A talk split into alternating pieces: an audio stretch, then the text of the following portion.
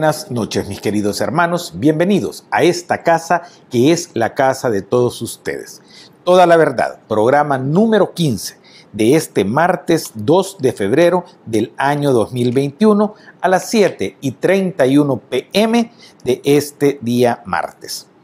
Dos días después del gran día del pueblo salvadoreño, del día del segundo grito de independencia, el 28 de febrero quiero en primer lugar felicitar a quien todo se lo merece, a quien todo lo logró, a quien todo lo conquistó y lo puso todo de sí para esta gesta histórica, heroica. Esta victoria, este triunfo es del pueblo salvadoreño, es suyo, hermano y hermana salvadoreño. Usted ha sido el gran actor de esta victoria. Es el pueblo salvadoreño el que dijo estoy harto de los mismos de siempre, voy a sacar a los mismos de siempre y voy a darle la potencialidad y la gobernabilidad al presidente de la República para que cuente con una asamblea legislativa mayoritariamente importante, sin cuestionamientos, sin dudas, sin dubitativas poses, sino que con claridad. Ha dotado el pueblo salvadoreño las herramientas para un profundo cambio del modelo de sociedad salvadoreña que tenemos. Eso es lo que está pasando. Eso es lo que sucedió. Pero el gran actor, el que todo lo hizo y todo lo pudo, fue el pueblo salvadoreño con la voluntad del que todo lo hace y el que tiene el poder de todo, que es Dios. Dios nos guió y lo dije siempre aquí en toda la verdad. Nos cuidaba, nos impulsaba con su hálito divino, movió las almas y los corazones para buscar un mejor destino de esta patria que lleva el nombre de su Hijo, el divino Salvador del mundo. Esta, la patria de Dios, la patria del Salvador, nuestra patria, que está pronta a cumplir 200 años de independencia, pero hoy vamos a la independencia de verdad. El 28 de febrero fue pura emoción, puro impulso, pura euforia. No había tiempo para el análisis, había tiempo para hacer, había tiempo para salir a votar. Y de eso es que vamos a hablar esta noche. Vamos a hablar de qué es lo que sucedió ese día, el 28 de febrero. Vamos a hablar de lo que los mismos de siempre hicieron. Vamos a hablar de las causas y de las acciones. Vamos a hacer un análisis electoral inteligente. Yo estoy sorprendido y soy fiel creyente que los mismos de siempre nunca entendieron que nuestro pueblo, nuestra gente, por humilde que sea, por las escasas oportunidades que le ha deparado la manipulación de este sistema perverso, la exclusión a la que han llevado al pueblo y a la gente, la marginación social, la marginación cultural y educativa, la imposibilidad de contar con educación, con salud pública, la imposibilidad de tener muchas veces ni para los zapatos, ni para el alimento diario de ellos, de sus hijos o sus padres. Esa es la sociedad que no entendieron ellos nunca y que no leyeron. Y es una sociedad que a pesar de todo lo que ha vivido, es una sociedad que desarrolló una alta gama de inteligencia política electoral como pocos países lo han logrado. Fue el pueblo el que arrasó porque arrasamos. Arrasamos electoralmente. Hoy voy a hablar de cosas del sistema que debemos de cambiar, del sistema electoral que debemos de cambiar, porque no vamos a, quedarnos solo a la narración épica de ese glorioso 28 de febrero, de su ascenso, de su llegada, del arribo a ese día. No nos vamos a quedar ahí. El pueblo no nos puso a que celebremos eternamente una victoria, un triunfo electoral, a que celebremos la oportunidad y el arribo de la esperanza y el arribo de la construcción de la nueva historia. Los mismos de siempre nunca entendieron. No entendieron. Yo entendí que nunca entendieron. Y fuimos inteligentes en provocarlos, en hacerles creer que el pueblo no entendía, cuando el más entendido era el pueblo. Nos dijeron troles, luego golondros, focas, y al final se les ocurrió llamar al presidente y a nosotros pichiches. Nos han dicho menos pensantes, nos han dicho ignorantes, nos han visto como ciudadanos de tercera o cuarta categoría. Ellos se creen la élite, la superioridad. Y este 28 de febrero significó la ruptura del elitismo y de su injerencia en la política salvadoreña. No más élites gobernantes. Hoy gobierna el pueblo para el pueblo y para la defensa del pueblo.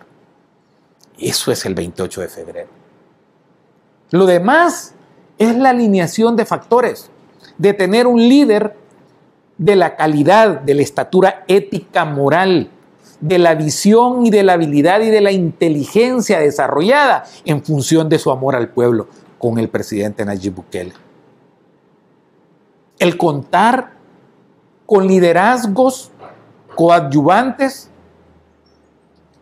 que acompañan el esfuerzo del proyecto político, del partido político más grande en la historia del Salvador, con jornadas irreverentes a la lógica política desde su misma constitución, cuando para crearlo en solo tres días se hizo el partido más grande, más grande que ha conocido y jamás volverá a conocer la historia del país. Nuevas ideas.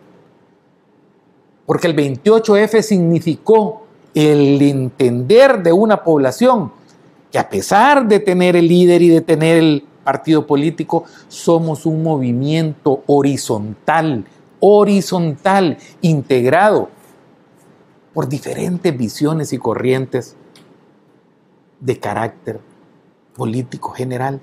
Hay personas de izquierda, hay personas de derecha, hay personas, la inmensa mayoría, que venimos de esas posiciones y nuestro proceso de evolución democrática nos está llevando a una nueva conclusión de la lectura política y de la realidad política para constituirnos en ciudadanos democráticos, horizontales y con una visión fundamental, buscar el desarrollo de nuestro pueblo, de nuestra gente, de nuestra sociedad y de nuestra nación. El 28F no es un triunfo electoral, es un cambio de modelo político, es un cambio de cultura política, es un cambio de desarrollo democrático por primera vez para bien, es un cambio de la conceptualización de lo que significaba el ciudadano para el Estado. Hoy el ciudadano es lo primero y los políticos son lo último. El ciudadano es lo fundamental. La política es la herramienta, no es la trascendencia. El pueblo nos dijo, los partidos políticos no me interesan y no me importan. Me importan las soluciones y la atención a mis necesidades. Eso es lo que nos dijo el pueblo. Y para lograr eso, voy a confiar en un hombre que me ha demostrado durante 20 meses en el ejercicio de la presidencia de la República, en tres años en el ejercicio de lo que es la alcaldía de San Salvador, al frente de la alcaldía de San Salvador, lo que son otros tres años de un municipio rural que hoy se ha convertido en uno de los polos más de, desarrollo cultural, económico y social y de democracia participativa en el país, como es Nuevo Cuscatlán un hombre que tiene siete años y ocho meses de estar en política.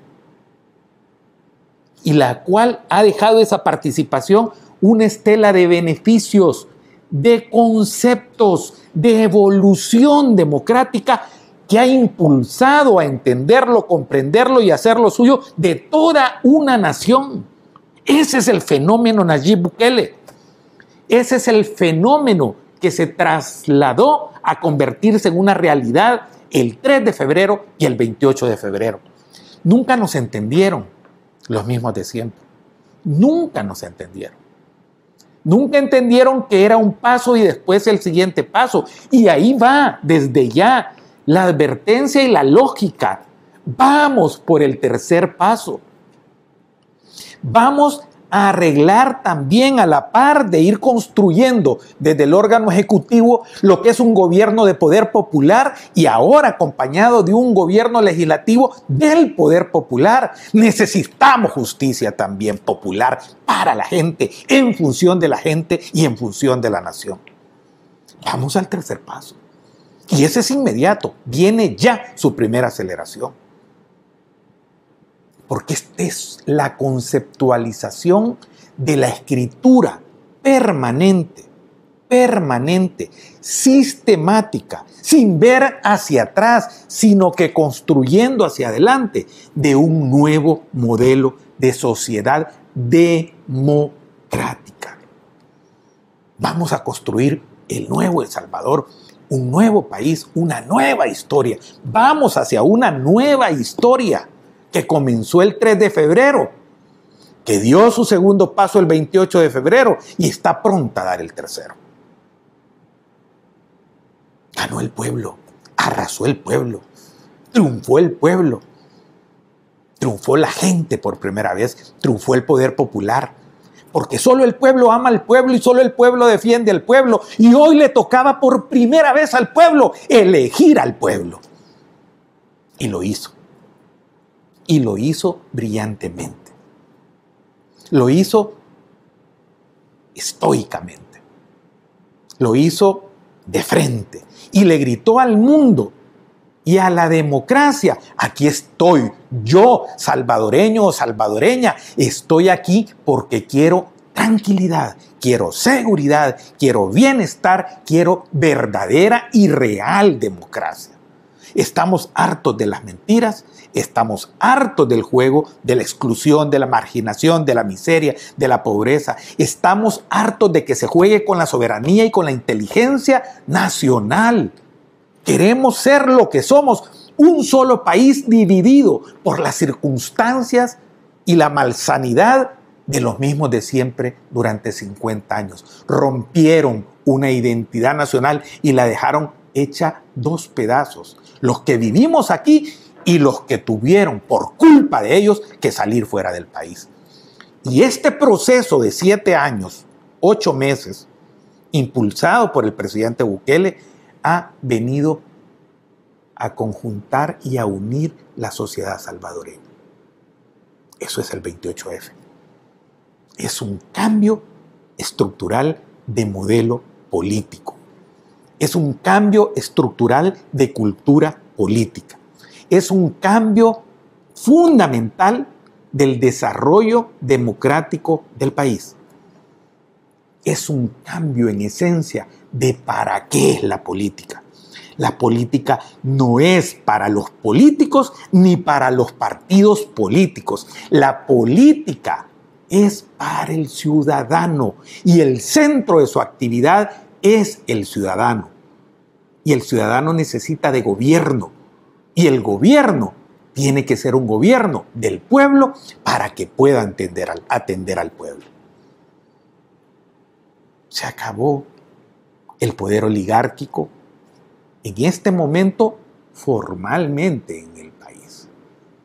Electoralmente terminamos con el modelo oligárquico de 199 años.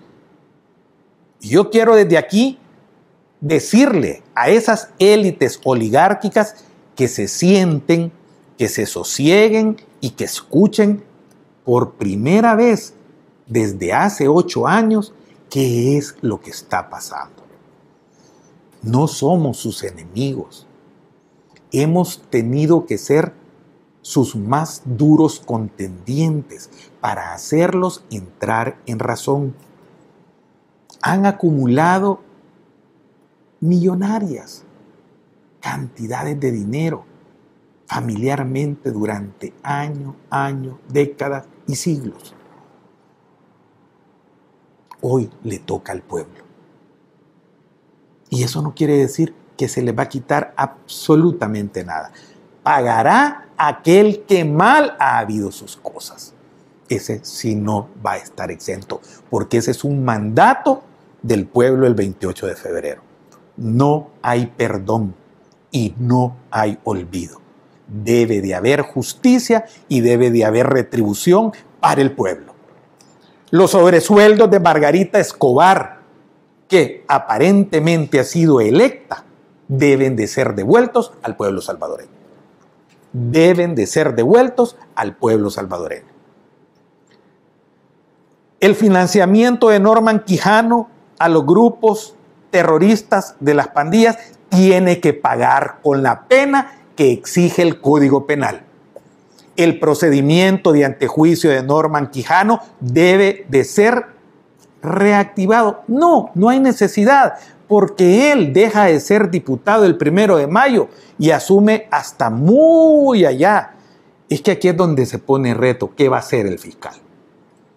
Hoy el tipo no goza más de fuero, no goza más de fuero constitucional a partir del 1 de mayo.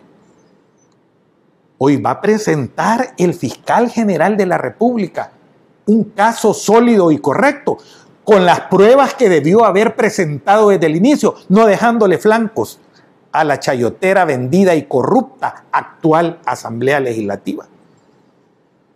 Ahí es donde está en juego el fiscal. Su posición de las palabras son palabras, ya lo dije, hechos son amores. Las palabras se las lleva el viento. Vamos a ver, el comportamiento desde ya está siendo analizado desde ya. Y también debe el fiscal general responder por aquellas omisiones o acciones que cometió. Y también debe de responder el Estado constituido en aquel momento y transfigurado o conformado a través de la Asamblea Legislativa, si hizo o no un nombramiento ilegal del fiscal, del procurador para la defensa de los derechos humanos y la Corte de Cuentas de la República. Y por eso digo, aquí el que debe de pagar, he citado dos ejemplos, hay muchos más. Gerson Martínez le tiene que devolver los 2.5 millones de dólares que la Corte de Cuentas le ha obligado y le ha mandatado. Y Gerson Martínez debe de responder por la millonaria corrupción que hizo en el Ministerio de Obras Públicas. Y Rodolfo Parker debe de pagar, debe de pagar por los 30 mil dólares mensuales que le pagaba Mauricio Funes y devolvérselos al pueblo. Es que por eso votó también la gente. Esa es la justicia que espera el pueblo. Esa es la justicia que quiere la gente. Y no hay mejor nivel ni mejor forma de decir las cosas que estando a donde ahora se está, en la vocería de la gente y del pueblo. Dios tiene decisiones que aparentemente son así. Y Él solito endereza y tira las cosas de una forma recta. Nada se mueve en este mundo ni una hojita de un arbolito si no es por la voluntad de Dios. Así que Dios dejó a esa sala de lo constitucional prostituida que tenemos actuar. Y sabe por qué lo hizo. Yo he entendido, y ya va a ver el pueblo, por qué fue fundamental para lo que viene lo que hicieron. No, yo no perdí nada. Yo no perdí nada ellos van a perder todo por esa acción. Yo no perdí nada. Yo estoy aquí con Mari Carmen, mi esposa, con mis hijos. Estoy con mi pueblo. Estoy con mi pueblo. Estoy con mi gente haciendo la vocería de este pueblo. Y es necesario tener quien recuerde el porqué del 28 de febrero. ¿Para qué es el 28 de febrero? ¿Para qué sucedió el 3 y el 28 de febrero. Hacia dónde debe de ir y eso es toda la verdad, este programa. El éxito, el triunfo, la victoria, la arrasada, la talegueada y la cachimbiada electoral del 28 de febrero la hizo usted, la hizo el pueblo, la hizo el corazón y el alma del Salvador, lo hizo su gente. Vamos a la primera eh, pausa comercial y regresamos. Regresamos ya en materia del análisis electoral en toda la verdad. Estamos de regreso con toda la verdad, el programa de opinión político número uno del Salvador. ¿Qué sucedió? Vamos al análisis aritmético el análisis de los números. Por ahí todavía andan en la rebusca los mismos de siempre diciendo, ah, si no ha habido nada, lo mismo, la gente no votó, el pueblo no votó porque hay un 49% que no fue a votar. Mi querido hermano, yo le voy a dar a usted la explicación ya real de qué estamos hablando. No se deje meter cosas, ni le vamos a aceptar ninguna cosa de aquí en adelante que no le vayamos a refutar. Eso no es verdad. No es cierto que en el país solamente vota el 51%, el 50 o el 40.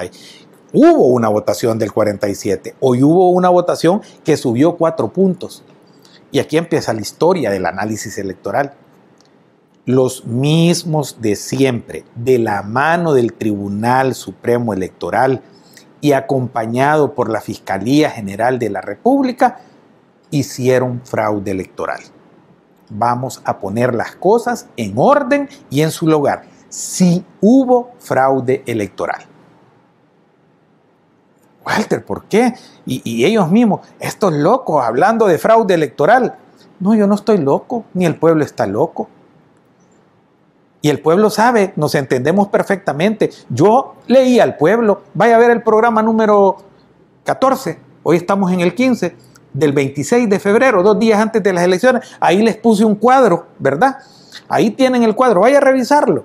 Y lo vine diciendo en, hace cuatro semanas, hace un mes, les vine diciendo, pero les dije, voy a pronosticar el resultado electoral. Y el resultado electoral que yo puse ahí fue el siguiente. Partido Nuevas Ideas, 56 diputados. Vayan a buscarlo después del programa. Creo que Mari Carmen lo va a poner por ahí. Ese es el papelito, pero el que quiere verificar que está en el programa 14 puede hacerlo. Dije, nuevas ideas, 56 diputados. ¿Cuántos hay? 56 diputados. Dije, Arena, 14 diputados. ¿Cuántos hay? 14 diputados. Dije que gana, que el FMLN iba a tener 4 diputados y el FMLN tuvo 4 diputados. Y tengo que aceptar que me equivoqué porque dijo, dije que Gana iba a tener nueve diputados y Gana solo tiene cinco diputados. ¿Y qué pasó? Se distribuyeron esos cuatro diputados en los residuos de nuestro tiempo, del PCN, de, de Vamos y de Vamos Nuestro Tiempo. Nuestro Tiempo, Vamos, PCN y PDC. Ahí se distribuyeron esos cuatro diputados no estaban considerados desde mi óptica que iban a obtenerlo los otros. Es más, yo quiero decirles, si es probable de que se recupere alguno de estos y, lo más probable es que Nuevas Ideas tenga 57. Y es también posible que Gana pueda obtener un diputado en el escrutinio definitivo en San Miguel. Es bien posible. Pero en grosso modo le pegamos en un 97% a la encuesta en el pronóstico.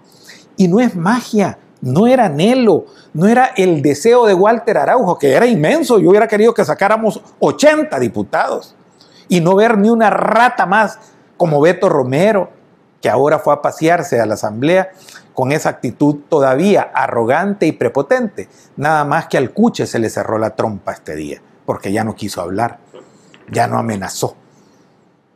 Ay, es que la democracia los va a domesticar y nos lo vamos a tener que soplar tres años más en la Asamblea Legislativa. A Carlos Reyes, a Doña Troncha Toro, a, ¿cómo se llama el otro? Portillo Cuadra, a la señorita Villatoro, que casi, casi la saca uno de sus colegas diputados. El pueblo el pueblo dejó en vilo, ahí, ahí nomás. Y yo sabía por qué, porque el sistema estaba y está diseñado. Y vamos a entrar a la reforma estructural del, del sistema democrático. Vamos a entrarlo. Leímos a la gente, leímos al pueblo, lo estudiamos científicamente. Y no solo yo, lo estudiaron las encuestas, lo estudió, lo estudió la UDOP de la UCA, el CIOPS de la Universidad de la UTEC, Disruptiva de Joao Picardo a través de la Universidad Francisco Gavidia, Mitowski, Sid Gallup, la misma LPG que tomó la decisión en 30 años de Edwin Segura de, no salir con la encuesta electoral. 30 años tenían de sacarla y decidieron, porque los números eran estos. Eran los números del pueblo, pero no, fíjense que sí hubo fraude electoral. Y yo estoy convencido, absolutamente convencido, que con la operación que hicieron y empiezo a narrar, se perdieron o nos robaron al menos tres diputados. ¿Qué hicieron? Comenzaron en un plan orquestado, armado y estructurado desde la sede del Tribunal Supremo Electoral por los magistrados Olivo y el magistrado Huelman. Todo esto vamos a investigarlo y vamos a buscar la concurrencia de los elementos probatorios para que paguen su responsabilidad institucional ante el Estado en una comisión investigadora de la Asamblea Legislativa, Huelman y Olivo, Huelman y Olivo, porque desde ahí empezaron a fraguar toda esta operación en donde ha sido partícipes el Partido Arena, el Partido FMLN, el Partido Demócrata Cristiano y buena parte del cuadro del Partido de Conciliación Nacional. Y tenemos ya los primeros testigos que van a declarar los dispositivos y las formas operativas en el que fueron desarrollando el plan del fraude. ¿Qué era lo primero que hicieron? Lo primero que hicieron fue cambiar, cambiar el número de papeletas de votación de 500 a 700 para generar congestionamiento en las juntas receptoras de votos.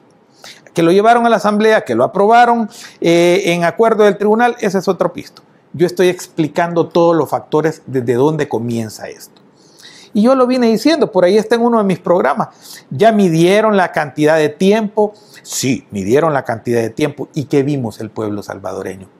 En la junta, el momento de llegar, no hablo de la cola que ya vamos a hablar, al momento de llegar usted en su junta receptora de votos, vio lo que se tardaron para ponerle un simple sello, firmar tres papeletas, sellarlas.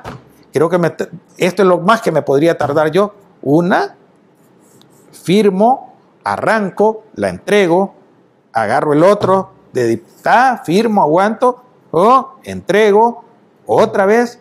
¿ah? ¿Ah? Eso es lo que debía de tardarse el proceso. Y todos fuimos testigos de lo que era una línea operativa. De ellos mismos van a declarar cómo recibieron las instrucciones y dónde recibieron las instrucciones en todos los departamentos del país. Es que no se va a quedar así esto. Y entonces, ¿qué empezaron a hacer? Para generar el estancamiento, retrasaron 3.000 credenciales de nuevas ideas y de cambio democrático, negándoselas, y ahí está la fotografía, hay testigos que estaban en poder del Tribunal Supremo Electoral.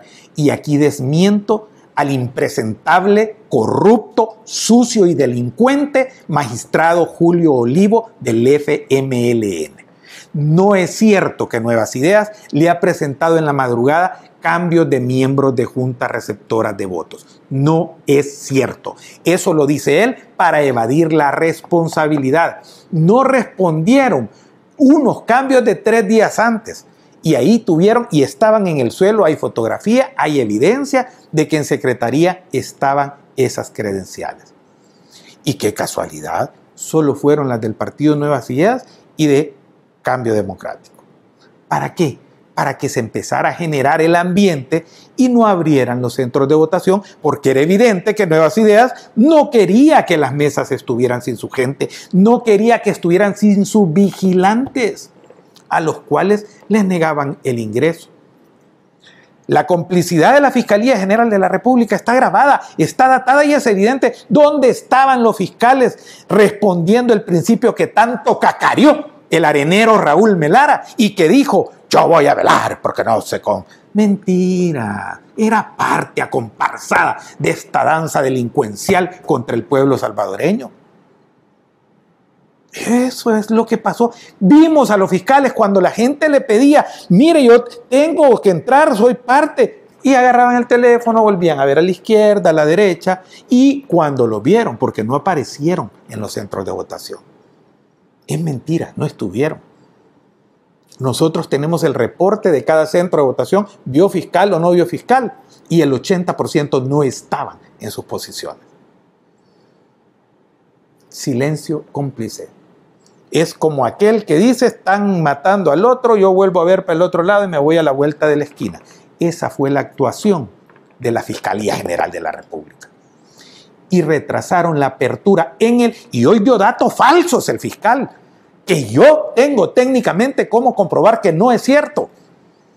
El 80% de toda la junta receptoras de votos abrieron dos horas después del cierre abrieron hasta las 9 de la mañana y algunas como el centro más grande del país, que es el Boulevard del Hipódromo, que era la EFSISCO, donde votaban en la Feria Internacional, fueron abriendo a las 10 de la mañana. 10 de la mañana. La gente hizo dos horas hasta tres horas de fila le quitaron y le robaron fraudulentamente dos horas al proceso electoral que estaba legítima y legalmente convocada desde las 7 de la mañana a las 5 de la tarde dos horas. Y no fue el ingreso, fue todo el día, porque la operación Tortuga consistía en poner el cierre. Las urnas estaban vacías adentro y solo dejaban entrar cinco y salir cinco. No importaba si había o no había personas en los centros de votación en todas las juntas receptoras de votos. Fue con una clara intención de retrasar y de desesperar al pueblo salvadoreño. Y se jodieron, el pueblo les hizo así, ve.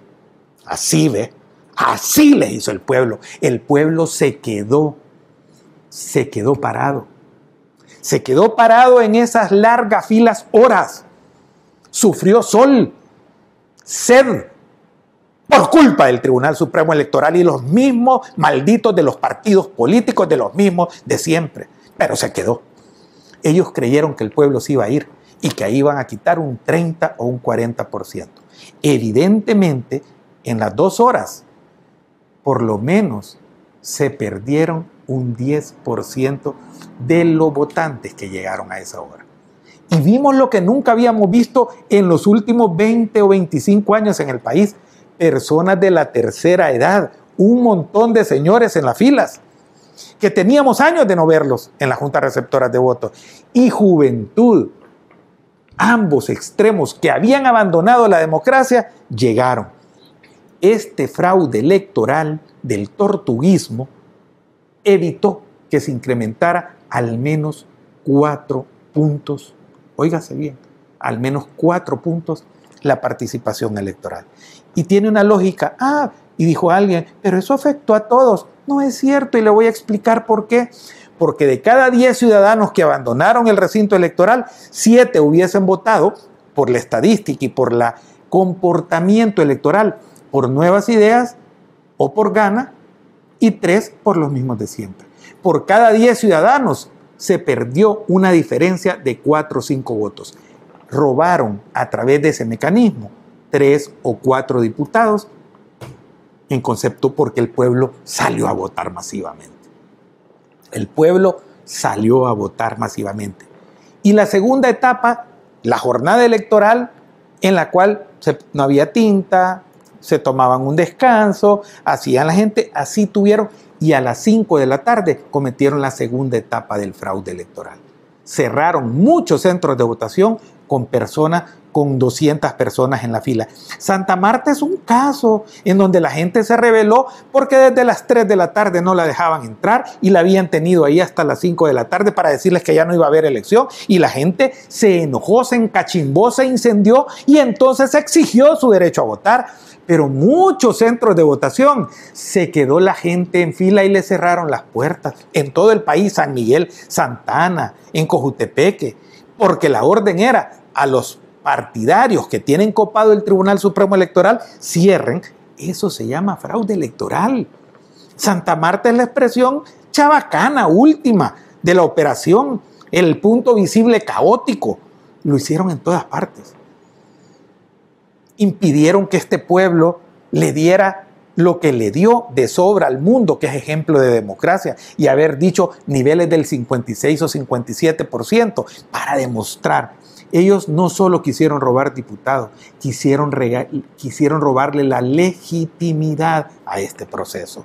Pero aún así, nuevas ideas, faltando un 5%, un 4% de actas procesadas, lleva 1.421.484, 1.421.000. Pero no se quede ahí. La coalición con Gana, súmele súmele 221.709, porque gana tienes aparte 132.000 votos más. ¿Sabe cuánto suma eso? Más de 178.000 de 1.778.000 votos en favor y en apoyo al presidente Bukele. Claro que es un comportamiento fuera de toda lógica que yo voy a explicar en este momento. ¿Cuánto sacó Arena? Arena sacó 198 mil votos. Y para ser correcto y honrado, hay que sumarle, como le sumé a nuevas ideas, lo de la coalición, los 90 mil que tiene por el otro lado, lo que hace un total de 280 mil votantes. 280 mil. Y el FMLN, que no hizo coalición con nadie, 172 mil votos. Ojo, 172 mil votos. ¿Qué quiere decir esto? ¿Qué quiere decir esto? El 3 de febrero, el partido FMLN venía de sacar 1.400.000 votos en la elección de Sánchez Serén y sacó 350.000 votos en el año 2018, después de la expulsión del presidente Bukele. Eso, la lectura es de 1.400.000 a 350.000, es que el presidente Bukele, con nuevas ideas, movimiento, vació al FMLN en esa elección sin existir como candidato y sin existir el partido político. El Frente redujo en un millón cincuenta mil subvotantes y esa gente se trasladó y lo demostró al presidente Bukele con el millón cuatrocientos mil votos que sacó en la elección del 3 de febrero del 2019. Arena venía con Norman Quijano como candidato presidencial de sacar 1.400.000 votos, porque la diferencia fue 6.000 votos entre Sánchez Serén y Norman Quijano. Y de 1.400.000 votos sacó solo 800.000 votos en el 2018. Y con Carlos Calleja solo sacó 700.000 votos.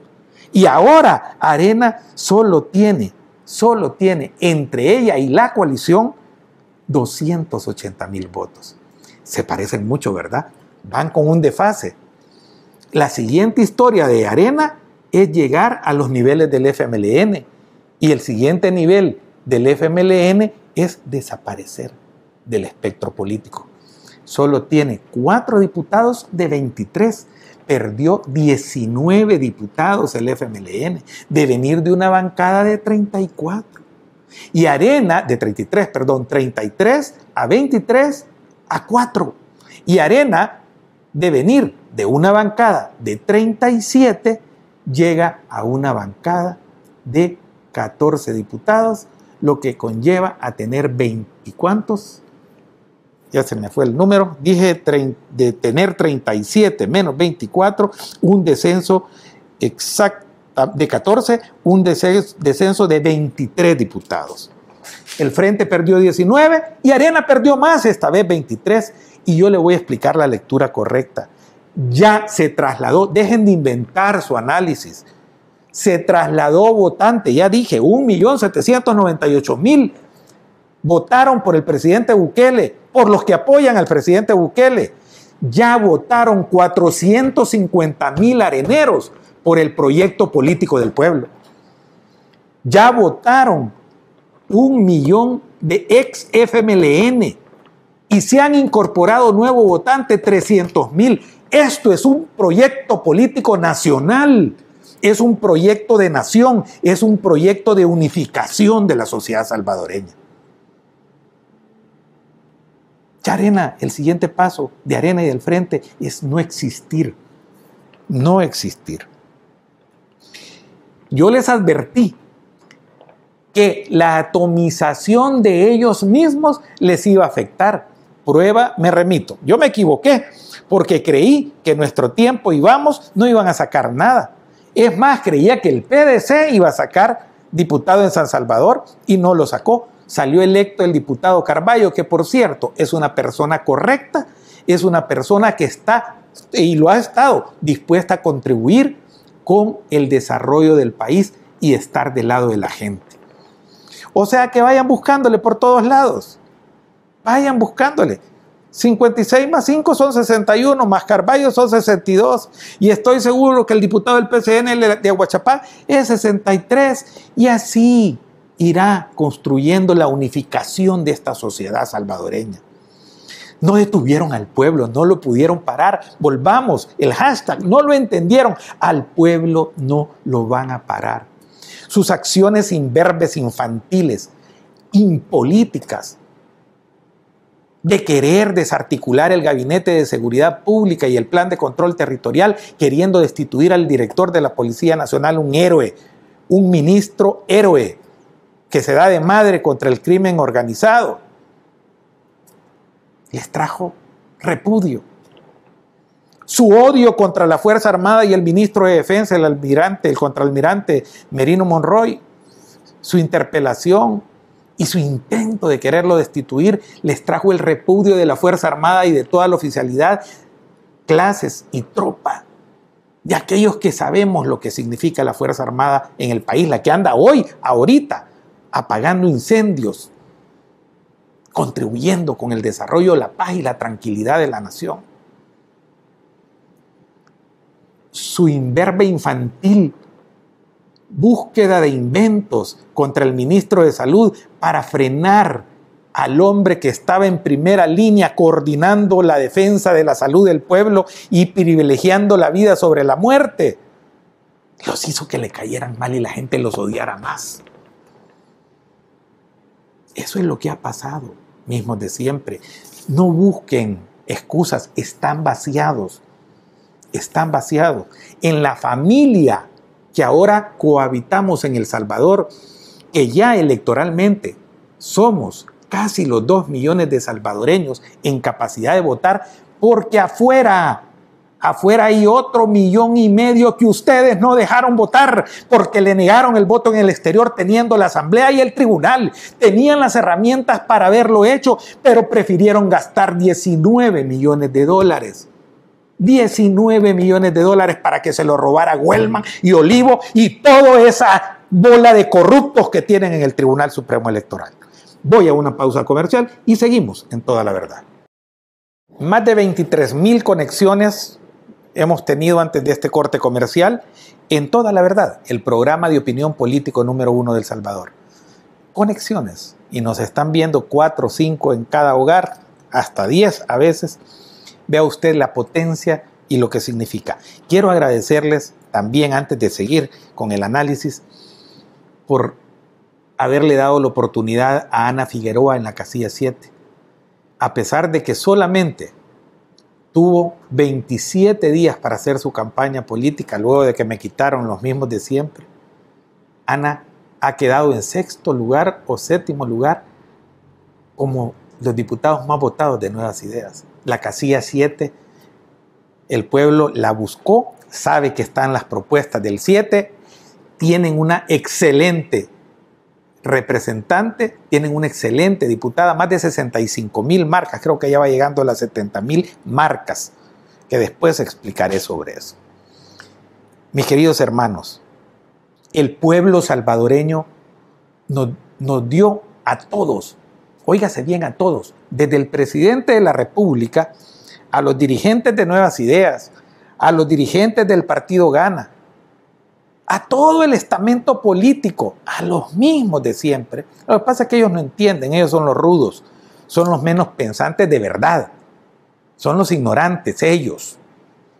¿De qué les sirve tanto título en universidades? Pagan los colegios a sus hijos la escuela americana, aprenden inglés, los mandan a estudiar a Harvard, Oxford, MIT, los mandan a las mejores universidades, pero como que no entendieron la inteligencia y la lógica. Jamás le entenderán, porque su visión del país es desde arriba, jamás es desde abajo o a la par porque se quieren y se constituyen en una élite política, cultural y social, la cual es superior al resto de los salvadoreños y el pueblo, de nuevo les digo, les dijo así, ve, hoy mando yo, hoy mando yo el pueblo salvadoreño, hoy manda el pueblo. Pero nos dio una lección a todos. Voy a explicar la lección.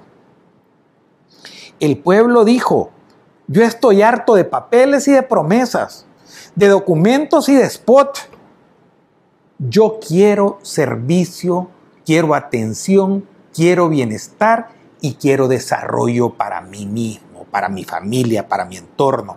Quiero calles. ¿Y qué es lo que el pueblo entonces votó? El pueblo votó porque no quería que lo mataran. Y el presidente Bukele, de 9.6 homicidios diarios que tuvieron los 20 años de arena, ese fue su promedio, y de 10 años de 9.4, Sánchez Serén lo bajó 0.2 con 15 meses de tregua en donde se pusieron de acuerdo. Hoy puedes matar 3, hoy 5. Ahí en el Ministerio de Gobernación y en la Asamblea Legislativa, con sus ministros, Munguía Payés, con el ministro de Gobernación, que siempre se me olvida el nombre, con sus jefes de centros penales, se ponían de acuerdo hasta cuántos salvadoreños, pero de 9.6 a 9.4 y el pueblo exigía protección de vida y el presidente se la dio y hoy estamos en 3.4. 36 días, cero homicidios, ellos no tuvieron ninguno. Entonces el pueblo dijo, eh, ahí hay trabajo, ahí me hace caso un gobierno porque me da lo que yo quiero. El pueblo exigió en la campaña presidencial seguridad y el presidente le dio seguridad, respeto a la vida. El pueblo dijo, quiero carreteras. Más de 400 kilómetros ha construido el gobierno del presidente Bukele. Surf City, camino a Surf City es un pedacito. El bypass de San Miguel está a punto de concluir estos días después de prometerlo dos veces, el alcalde de San Miguel con gestiones de los gobiernos de 10 años del FMLN y nunca lo hicieron nada, ni poner, pusieron la primera piedra dos veces y nunca pasó la piedra, quizás creyeron que iba a retoñar los bloques necesarios. Creyeron que era árbol, porque Nuegado era tan ignorante que capaz creyó que poniendo una piedra iba a construirse y sembrarse el bypass de San Miguel. Ya está a punto de terminar el Claudia Lars, el puente del Jute, 400 kilómetros. Turín, Huayúa, Huachapán. Ahí están las calles, no tengo que decirlo. El pueblo las ve. Y el pueblo entonces dijo, este trabaja por mí. Y vino el presidente y encontró una red paupérrima asquerosa de salud pública en su infraestructura. Las llantas de las camillas dejaban el rastro de sangre. Yo creo que los pacientes no morían de la enfermedad, sino la infección que, que, que recibían que conseguían en las unidades, en las emergencias de nuestros hospitales, con, con torrenciales aguaceros. Llovía más en el hospital que afuera, en los temporales, con sábanas rotas, que decían que era para que les diera fresco a los pacientes, con siete, ocho hoyos porque nunca servían los ventiladores. Era la red más sucia de toda América Latina. Peor que la de Haití, la que construyeron arena en 20 años y fueron depradando para buscar la privatización del sistema. ¿Y qué hizo el presidente Bukele? Está hoy, a esta altura, en 20 meses, está reconstruida en un 60%. Vaya al Hospital Rosales. Si usted no ha tenido que usarla como pueblo, dése una vuelta y vaya a ver. vaya al Hospital Sacamil, vaya al San Juan de Dios de San Miguel, vaya al de, al, al de, al de Santana, vaya a la red hospitalaria y vea, ahí está la diferencia. El Seguro Social, el Hospital La Ceiba, hoy sí de verdad el gran robo que hicieron en San Miguel. Entonces el, el pueblo dijo, ¿quién me está cuidando? El presidente Bukele está, el presidente me está dando infraestructura de salud. Medicinas, llevamos 20 meses y nunca ha habido desabastecimiento como lo hubo en los 30 años de Arena y el Frente. No había, hoy hay medicina para el pueblo. ¿Y qué quería la gente? Medicina. ¿Quién le dio medicinas? El gobierno del presidente Bukele. Y vino la pandemia ¿Y quién tomó las medidas necesarias para proteger la salud y la vida del pueblo? El presidente Bukele, el primero que cerró los aeropuertos. Lo criticaron y después aceptaron de mala gana. ¿Quién dijo vamos a proteger al pueblo y encerró al pueblo contra el virus en la etapa inicial cuando no teníamos diablo idea de lo que era esto? El presidente Bukele, salvando miles de vidas protegiendo a la familia. Y entonces ese encierro traía hambre, desesperación, y entonces al pueblo no lo iba a dejar solo y le dio 300 dólares, le prolongó tres meses para que pudiera pagar proletariado después, prorrateado, perdón, después sus recibos de agua, luz, energía y los créditos, sin cobrarle intereses a la gente. ¿Quién lo hizo? El presidente Bukele. ¿Quién le dio de comer a un pueblo que estaba parado por esta pandemia y necesitaba alimentarse? A él, a su familia, a sus hijos y a sus padres, el presidente Bukele. ¿Quién le construyó el mejor hospital de América Latina que tiene el índice más bajo de muertes de toda Centroamérica, Colombia, Panamá, Ecuador? El presidente Bukele. El presidente Bukele. ¿Quién cuidó a su pueblo? El gobierno del presidente Bukele. ¿Quién le ha dado la oportunidad a los niños de verdad de tener computadora en su casa? La señora que colabora en nuestra casa tiene un niño, otro niño, y la chiquita una tablet. El presidente Bukele, el gobierno del pueblo y para el pueblo. Entiendan de una vez por todas que el pueblo, la elección es yo premio al que trabaja para mí, para el pueblo el que trabaja para la gente. Y por eso es que la gente y el pueblo está. Entonces la política no es de papeles ni estar hablando de mente revolucionaria o de conservadurismo rancios, ni de neoliberalismo o liberalismo económico, ni de macroeconomía. Está en darle bienestar al pueblo y esa es la filosofía que está imperando. Que la deuda, es que miren, si esto nos hubiera agarrado con arena, la gente se hubiera muerto más, se hubiera muerto de hambre y se hubiera contagiado.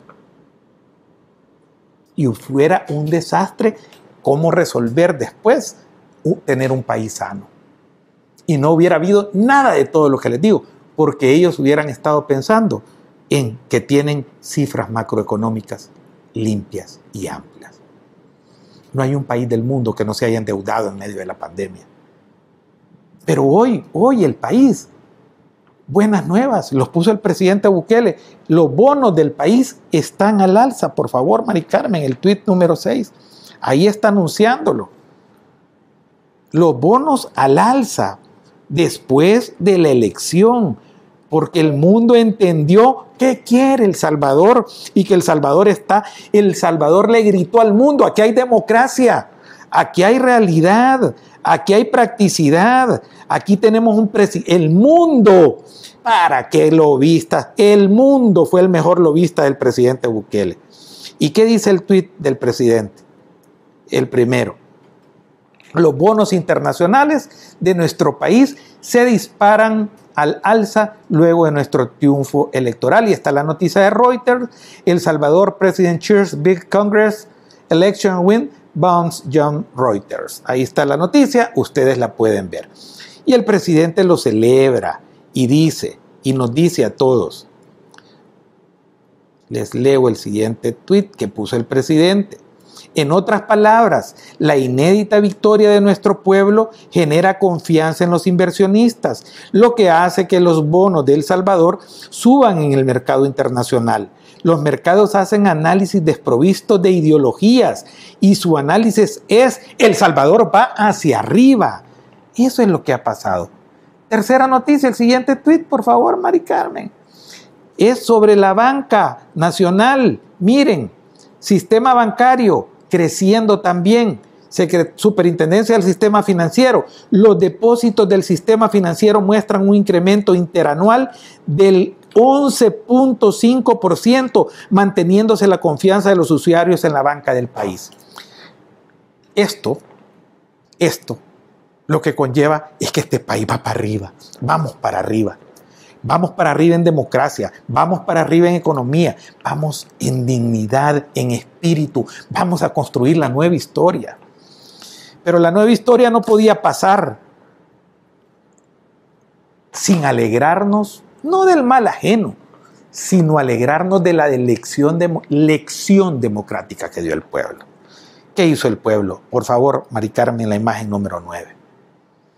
Sacó a patadas sacó a patadas de la Asamblea Legislativa a estos dos impresentables delincuentes que usted tiene ahí en pantalla. Familia de sangre, tío el uno del otro, criminal el uno, partícipe de encubrimiento, que ya vamos a romper esa impunidad. Porque esta bestia animal impresentable va a pagar, va a pagar por su, su participación en un crimen de lesa humanidad. Ay, me lo quieren mandar para España, no hombre, que vaya a pagar aquí, que vaya a pagar a la par del Crazy, del Loco 4, del 7, del Cirra, y que lo empilen y lo, em, lo pongan ahí a lavar la pila, el jaboncito con la pila. Hoy Parker va a pagar, va a devolver los 30 mil mensuales y va a pagar por su delito de sangre, de complicidad y de encubrimiento. Ahí está con el hocico callado, como rata escondido debajo de la mesa. Y este pueblo lo echó a patadas, lo sacó, sacó a su loco sobrino que quiso dar un golpe de Estado y va a responder por esto también en una comisión de la Asamblea Legislativa para ver que atentaron, jugaron con fuego y se quemaron y el pueblo los eliminó. Ya no tenemos por qué andar quitándole fueros porque ya no van a tener fuero. Se jodieron, parquercitos. Hoy llegó el poder popular por ustedes. Y da la cara, Rodolfo, no seas tan marica. Sé hombre, da la cara, salí, tanto era tu garbo con el que hablabas, salí, anda, venida la cara y acepta que el pueblo te dio la lección de tu vida, delincuente. Y vas a pagar, vas a pagar. Y el pueblo quiere que pagues y vas a pagar. Y no es venganza, es justicia. Es justicia divina y justicia terrenal. Las dos vas a pagar. Bueno, vamos a seguir. Miren al otro que despachó el pueblo. Miren al otro que despachó el pueblo. Imagen número 10. A un servil lamebotas, que ha sido artífice de toda la maraña de la preparación del golpe de Estado con el presidente. Payaso que quitó el gong de la asamblea y quitó la silla del presidente un pusilámine pobre diablo que se terminó políticamente y para siempre, Mario Ponce, el peor presidente que ha tenido en la historia nacional la Asamblea Legislativa. Fuera, expulsado de presidente a la nada, porque el pueblo es sabio y el pueblo es inteligente. Ya vamos a ver con la auditoría que va a hacer los diputados que van a hacer en la Asamblea ¿qué vamos a encontrar? ¿Y a quién más expulsó el pueblo? ¡Ay! ¿Cómo es que nos decía con tanto garbo, presidente, viene presidente, ¡ay, presidente! ¡Y presidente! ¡Viene mi presidente! ¡Oiga, presidente! El pueblo le dijo, ¡ja, ja, ja, Cristinita! ¡Fuera! ¡A la droga! ¡A la vil chingada, como dicen en México! Te fuiste porque el pueblo está harto, está harto de personajes demagógicos, nefastos y sucios, como esta señora. Hablo de su función de política y diputada. No me vaya a poner otra demanda, porque él les agarra la moda. Te fuiste, fiscalita falsa, te fuiste. El pueblo te expulsó democráticamente. Hoy no salís, no vas a decir, ay, presidente, ¿qué quiere presidente? Ay, presidente. Hoy nos reímos de tus payasadas, ¿ah? todo el pueblo, y alegres y estamos, te sacamos, el pueblo de la libertad te sacó, sacó a Chafik Handal, ya no voy a estar en fotos, sacó al Chafik Junior, que con Garbo dijo que iban a sacar 15 diputados, sacaste cuatro, no le llegas a tu papá ni al carcañal, yo creo que ni a la planta del pie, te quedas en, el, en la fase macrobiana de los microbios, ahí abajo. Y tú ya estás acabado. No sos nada en política, fuera. Inquilino de la asamblea. Se te venció el inquilinato y te vamos a hacer un juicio ejecutivo de expulsión fuera de la asamblea legislativa. Al otro asesino, sucio, impresentable, cosocio de toda la cochinería de la tandona, Chato Vargas, Careperro, fuera de la Asamblea Legislativa. El pueblo te sacó, te lo dije, el pueblo te sacó. El loco prepotente de Emilio Coreas que se creó Dios, yo creo que ni trabajo va a encontrar después. Fuera, fuera, fuera, Kiko, fuera, te dijo el pueblo. Eres un mentiroso, un inútil. ¿A quién es más? A la Yancy Urbina habla y habla y habla. A la tita Batres que nunca, que quiso privatizar el agua, el pueblo defendió. No quiero esta privatizadora fuera de la Asamblea Legislativa. Expulsó, expulsó. El pueblo es sabio, el pueblo es inteligente. Al diablo Ruiz, harto de locos, comandantes revolucionarios pro Cuba, fuera, no nos interesa ese cuentito aquí los expulsaron. Todavía quedaron. Y muchos de ustedes están enfadados. Yo les dije, van a quedar 14. No me equivoqué. Ahí queda el Cuche Romero. Ahí queda el multimillonario Carlos Reyes. Pero ahí queda nuestra merced y a nuestra investigación, a nuestra depuración institucional. Y eso no es ir contra la, la oposición, eso es ir contra los corruptos. Y yo miren, yo quiero decirles una cosa. Dios sabe lo que hace. Dios me dejó de este lado, me dejó de este lado, para también tener que exigirle a mis diputados si no cumplen lo que tienen que cumplirle al pueblo. Desde aquí, desde toda la verdad. Ellos decían todo, no, si aquí hay, aquí hay democracia, la democracia más plena y más pura. Porque hoy tienen la responsabilidad de hacer las cosas bien. Tienen que quitar ese bono. No tienen que tener vehículos. No tienen que tener celulares. Yo lo puse en mi propuesta y hoy lo exijo como ciudadano. Porque este es el programa del pueblo y es la vocería del pueblo. Y si no lo hacen, desde aquí se lo voy a reclamar. Tienen que sacar a los 2.000 asesores y echarlos. Ya les tengo todo listo para que lo hagamos. Ya lo tengo todo listo. Se van a ir se van a ir Lemus, Rolando Alvarenga, Carolina Ramírez, todos esos que tienen, el Tata del Chivo Velado, todos esos que no llegan a trabajar, se van a ir de la Asamblea Legislativa. ¿Por qué vamos a estar gastando 30 millones de dólares al año en parásitos serviles de un sistema corrupto e ineficiente que al pueblo nos tiene harto? No, se van porque se van. No quería amargarles el marzo y el abril, pero vayan arreglando y buscando trabajo, porque que se van a ir, se van a ir. Por más que se disfracen en ley de salarios, por más que hagan, ya tengo yo todo el listado. Me lo ha pasado personal de la Asamblea, cada uno, sé quién es cada uno de los 2.000 y se van a ir. Y vamos a dar las leyes, las reformas legales para que se vayan. Y no hay fuerza humana que la vaya a detener. Todos los tiempos los tengo calculados. Así que mejor vayan buscando trabajo. Y los inteligentes vayan renunciando si no se quieren ver, porque van a llegar a trabajar de 8 a 4. Ya estáis preparando una galera en donde van a llegar a revisar todo de 8 a 4, sin aire acondicionado, y van a trabajar por primera vez, aunque sea arreglar un montón de papeles de los diarios oficiales y todo, pero hoy van a trabajar mientras se van, mientras se hace todo el proceso. Óigase bien, van a trabajar. Ese poquito de diputados de Arena no necesita más de tres asesores, un abogado, un economista y alguno en materia de salud, punto. Nada más. Cuatro diputados del FMLN no necesitan más que un asesor. Así es la cosa hoy en este tiempo. Austeridad. Austeridad para el pueblo. Con los 30 millones el presidente bien construye dos hospitales que faltan en algunas zonas del país. O se tira un par de carreteras el otro año siguiente más. Es que va a cambiar el país, ya cambió. Esto ya dio vuelta. Y los evasores van a pagar. Y el sistema de pensiones se va a componer. Es que eso significa el 28 de febrero. El 28 de febrero es en sí el acto de la regeneración de la política en función del pueblo. Decían que no hay idea. No, hombre, ya les expliqué durante una hora y tanto lo que es el poder popular y lo que significa el 28 de febrero. Tenemos otra cosa para terminar. Son tan chabacanes que vamos a averiguar esto. Mari Carmen, el video, por favor, del policía, de la policía y lo que encontró ahora. Ya lo verán ustedes.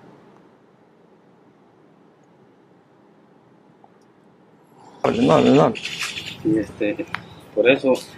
Bueno, se les acabó la bulla a los señores de arena encontramos el chanchullo aquí en, en, la en Potenciana. Hemos encontrado muchísimas páginas marcadas del partido.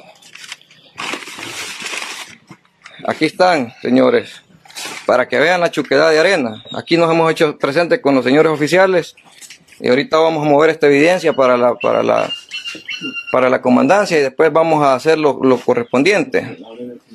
Así que ya, ya tenemos aquí en nuestro poder las papeletas, son muchísimos votos de nuevas ideas que están marcados. Esto estaba tirado, pensaron que no lo íbamos a encontrar, pero lo encontramos.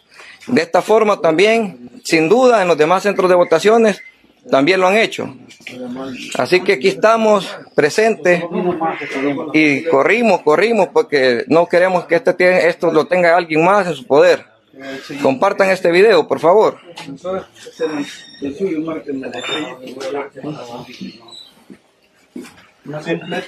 Ahorita le vamos a hablar.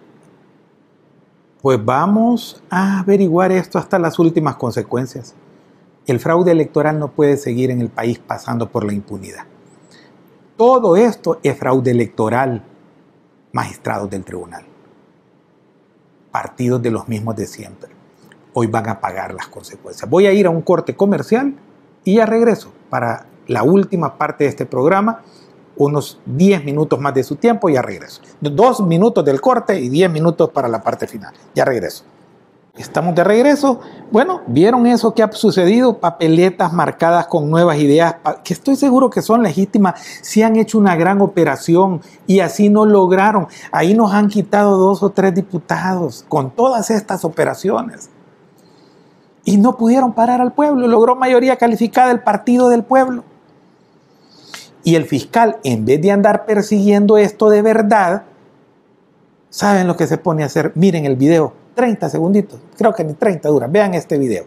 Es una cosa increíble, impensable. Vean al arenero de Raúl Melara. La nueva conformación de la Asamblea Legislativa está compuesta por más de 60 personas que van a tener una primera experiencia legislativa es importante que pudiese conformarse al interior de la Asamblea un equipo de transición que le permita a los nuevos funcionarios electos empaparse y conocer la realidad no solo de la Asamblea, sino que del país en general. ¿Y qué se cree? ¿Qué se cree Raúl Melara para andar diciéndole a los 56 diputados de nuevas ideas ¿Qué tienen que hacer? ¿Y quién te ha dado, fiscal Arenasi, a ti de andar de metido? No vas a lograr conseguir nada con esta nueva asamblea para tu favor. Nada. El partido del pueblo y el gobierno del pueblo sabe qué hacer. No tenés que estar de metido. Andase tu función, es impresentable. Que hagan una transición Vaya, oye este, el metido en el Tribunal Supremo Electoral cuando no tiene facultades de ley. Hoy zampado de metido y de chute, metido en cuestiones de la Asamblea Legislativa. La única cosa que te debe de importar es presentarte en la comisión especial que va a investigarte a ti, a tu nombramiento inconstitucional y a ver si has cometido, omitido o cometido delitos. Ahí te queremos ver, Raúl Melara. Ahí es donde vas a ir. Deja de estar metiéndote donde nadie te llama. Impresentable.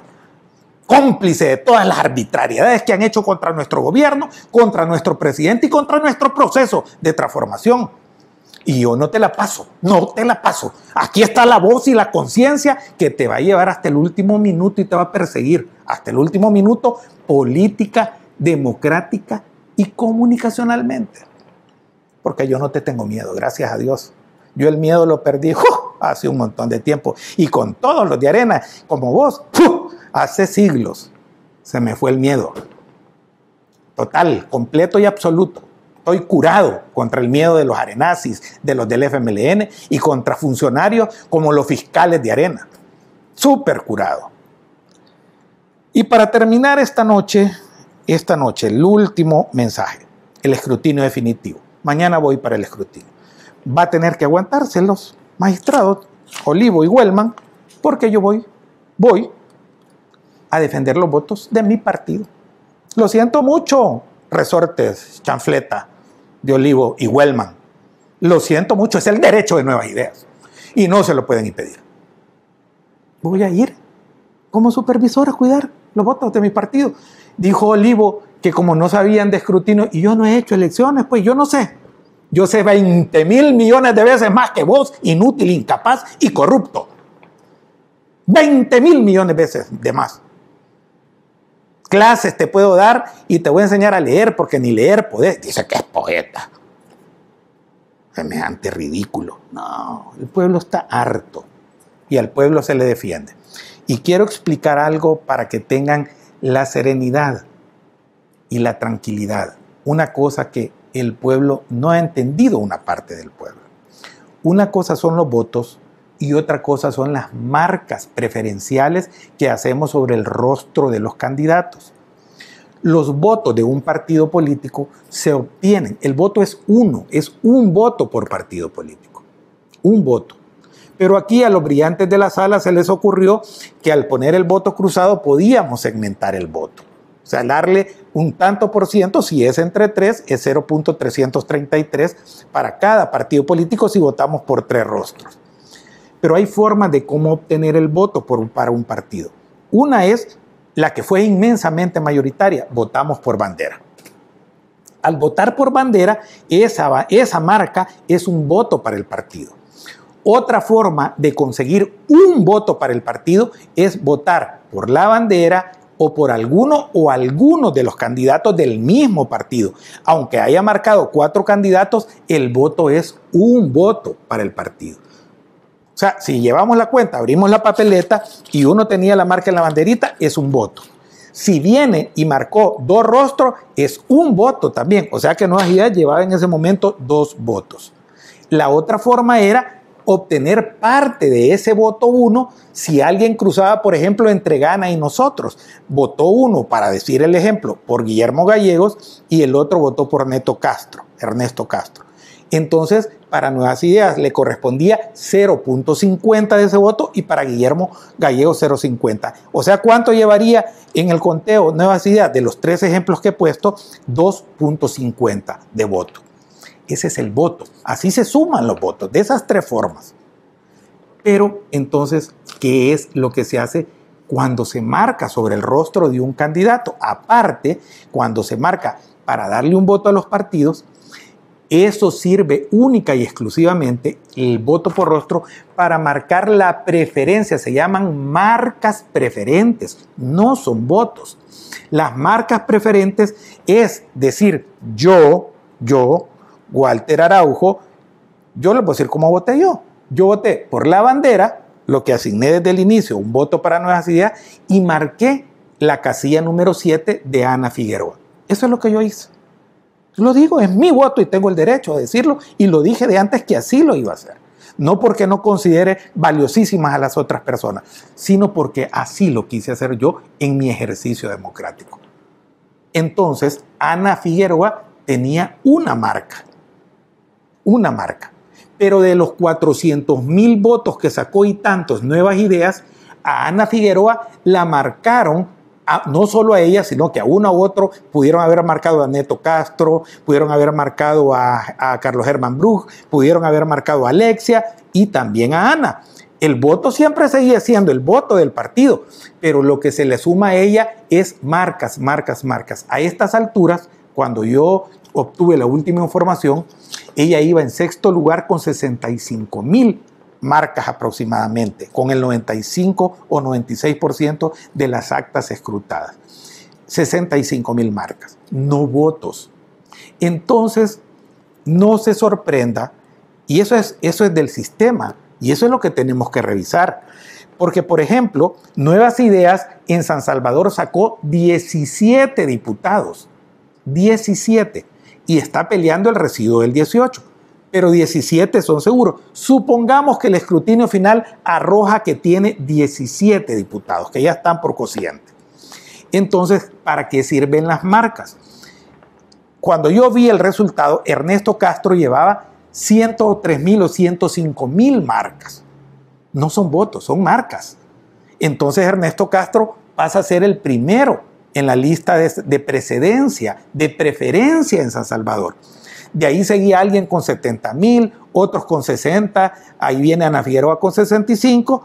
Y la verdad es que del número 17, 16, 17 andan por 55, por, por 61, 62. Y ya el 19, 18, que no da para los 17, tienen 55 mil marcas. Pero arriba de ellos hay otro de nuevas ideas que tiene más marcas de los 400 mil votos que sacó. 300 mil, vaya, en el caso de Ernesto Castro, más de 290 mil votos marcaron por bandera, no marcaron ningún rostro, pero de los 400 mil aproximadamente de Nuevas Ideas, estoy dando ejemplo, de los 400 mil votos de Nuevas Ideas, que son más, pero aquí van a ese momento, 290 mil votaron por bandera, no votaron por el rostro de Ernesto Castro, pero otros 105 mil sí votaron por él. Y de esos 105 mil, 65 mil probablemente votaron por otros candidatos como Ana Figueroa. Entonces se ordena la lista. Ernesto Castro 105 mil. El que sigue 70 mil. El que sigue 69 mil. El que sigue 65 mil. Y así van hasta que quedan en un orden de 17. Y sí puede pasar es triste, es doloroso que un candidato o candidato nuestra tenga 55 mil marcas. Y Johnny, Johnny, ¿cómo se llama? Johnny Wright, de nuestro tiempo, solo tiene 19 mil marcas y va a ser diputado. ¿Por qué? Porque nuestro tiempo le dio un diputado en los votos de nuestro tiempo. Y él, él sacó 19 mil marcas en primer lugar por ese partido aunque uno de nosotros que quede en 19 o 20 lugar tenga 40 o 50 o 60 mil marcas, no votos, marcas. Ese es el sistema. Entonces no confundamos lo que no es. O sea, el que va a quedar de nuevas ideas es el que tiene los votos necesarios para entrar en la asignación de cada departamento. Y sí va a pasar. Va a pasar que diputados nuestros que no van a entrar van a tener más marcas que las que tiene Margarita Escobar, porque Arena tiene los votos para meterlos como diputado. Ese es el sistema. Así ha sido siempre, así ha sido desde hace tres elecciones legislativas, no es nada nuevo. Lo que pasa es que el pueblo por primera vez se le está explicando.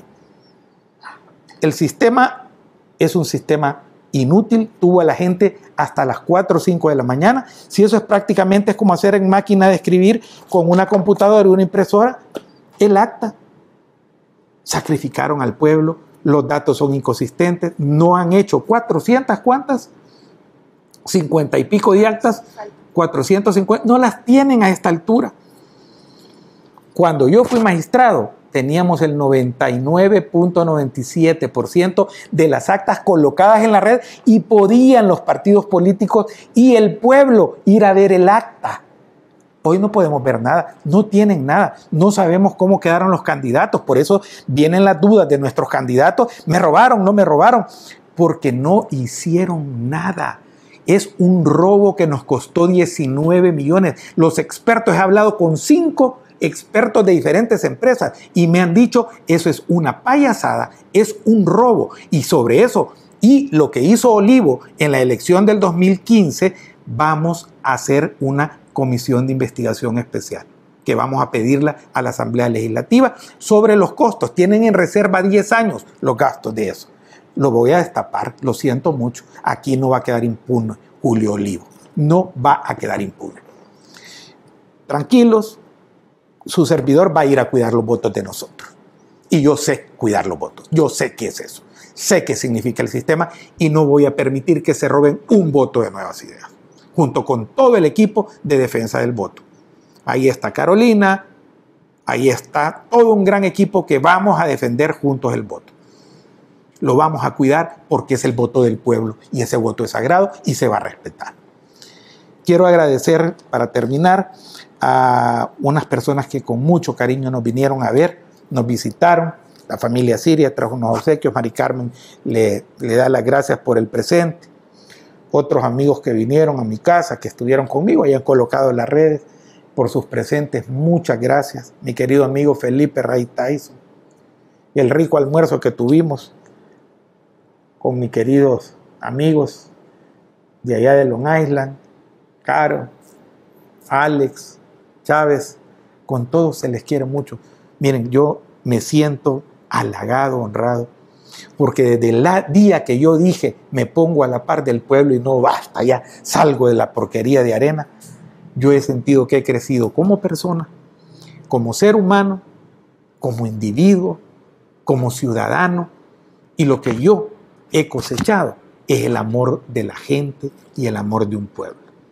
Y me siento tan orgulloso de mi pueblo, de mi nacionalidad, de ver a todos como iguales, a todos, hasta los mismos de siempre.